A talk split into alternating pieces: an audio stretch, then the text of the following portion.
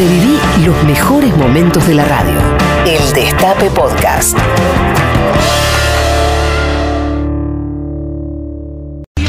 Siempre, siempre es difícil valorar algo que no ocurrió. Es, es difícil valorar que hayan pasado seis meses y no haya colapsado el sistema sanitario.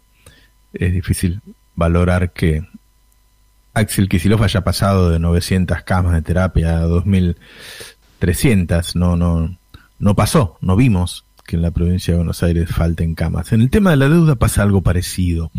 Es difícil valorar que no caímos en un default abierto y no se nos fue el dólar a 200 pesos y con eso todos los precios, como le pasó a Macri tantas veces, ¿se acuerdan? Cuando el dólar se le iba de 20 a 30 y atrás iban los precios, cuando se le iba de 30 a 40 y atrás iban los precios, cuando se le fue de, en la última corrida de 40 a 64 y nos quedamos todos colgando. Bueno, esto no pasó. Esto no pasó. Y no solo no caímos en un default abierto, sino que la solución fue prácticamente definitiva, 99% de aceptación. Y no fue la aceptación de una propuesta fácil de aceptar. Le, doy una explicación simple. Eh, en 2005, que fue una negociación excepcional, excepcional, había una pequeña ventajita para negociar, que era que los acreedores hacía tres años que no cobraban un peso. Es decir, gran parte de ellos, los que no están acostumbrados a, ir a la justicia, pensaban que nunca más iban a cobrar, que tenían perdido el dinero de Argentina. El riesgo país arriba, estaba arriba de 6.000, porque todos pensaban que nunca iban a cobrar. Eso le daba cierta ventaja al negociador para ir a ofrecer poco dinero. Este no era el caso de Argentina, en donde eh, Macri había inventado esto de reperfilamiento, es decir, no había negado que iba a pagar, sino que había corrido los vencimientos. Y entonces vos estabas negociando con un tipo que suponía que estaba al día, que suponía que vos le debías todo, que costaba mucho hacerle aceptar que cobrara menos. Y eso se logró. Y uno puede decir, yo felicité ayer el laburo de Guzmán. Guzmán es un tipo que armó un proyecto muy consistente, teniendo en cuenta las necesidades de los argentinos, pero que también la propuesta fuera digerible para los fondos comunes de inversión, que lo que no querían era una quita de capital. Es decir, él fue inteligente en el armado, ¿sí? Ahora, Guzmán cumple una decisión política, como la cumplió Nielsen en 2005, que lo hizo maravillosamente Guillermo Nielsen también. Pero lo que estaba haciendo era cumplir las órdenes de Néstor Kirchner. Lo que hizo Guzmán fue cumplir las órdenes de Alberto Fernández. Y lo que hizo Alberto Fernández fue una defensa de la nacional. Cuando te dicen, ¿qué es eso de nacional y popular? Viste, si vos usás un iPhone. No, no, no. Ser nacional no es la marca del teléfono que usás, que en todo caso tiene que ver con tu vida privada. Ser nacional es defender los intereses nacionales. Cuando vos conseguís limpiar de pago los próximos cuatro años, inmediatamente decís que entonces no vas a hacer un ajuste, porque si total tenés limpio de pago, no necesitas hacer un ajuste.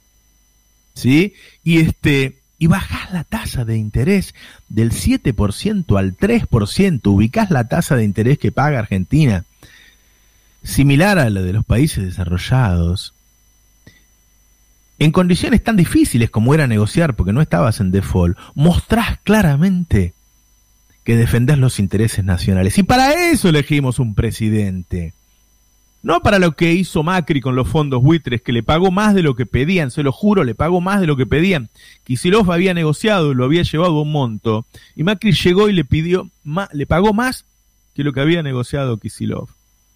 Entonces tuvimos un gobierno hace poco que pagó más de lo que pedían, que nos endeudó hace un año, que nos metió de nuevo con el FMI, cuando nosotros habíamos salido de ese lugar. Es decir, que nos ató de pies y manos al interés internacional. Y tenemos un gobierno ahora que hace esta defensa. Por favor,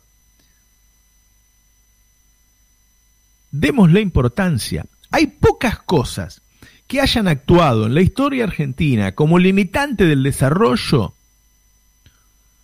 como nuestra relación colonial o semicolonial con las potencias. Primero con Gran Bretaña y luego con Estados Unidos.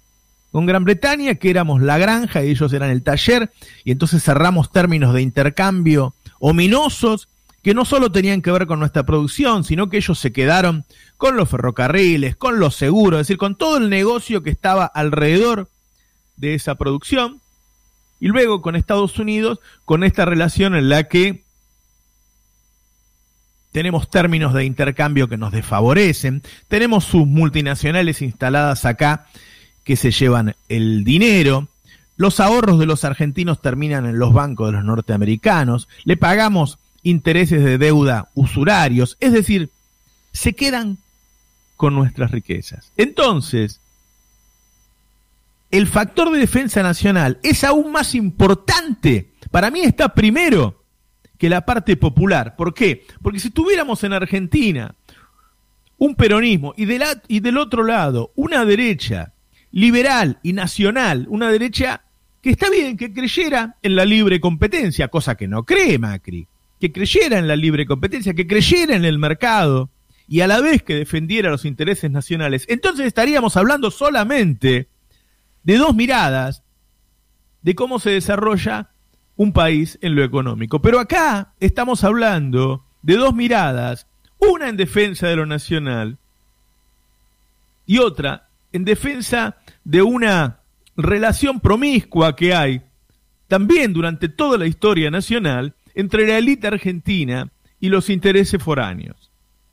Entonces me parece que lo que vimos ayer, hay que decirlo, es el resultado de una decisión política del presidente de la nación de defender los intereses nacionales. Y después hubo otra noticia que tuvimos, que fue que el año que viene va a haber un déficit fiscal del 4,5%. ¿Qué quiere decir eso?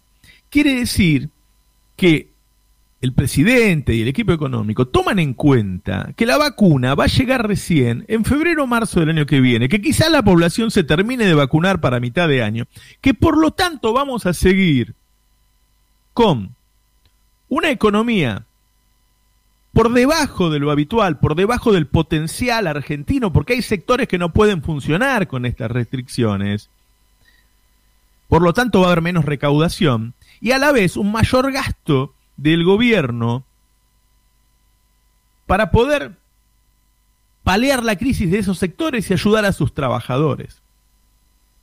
Entonces, seguramente ese 4,5 se va a armar de un déficit que en los primeros meses, aún sin vacuna, va a rondar el 6% y en los últimos meses, con la economía creciendo y el gasto bajando, porque ya no es necesario ese apoyo del gobierno, quizá termine en un 3. Entonces el promedio te va a dar 4,5 y ese 3 te abre el camino para que en el 2022, fruto de un mayor crecimiento de la economía, el déficit baje aún más.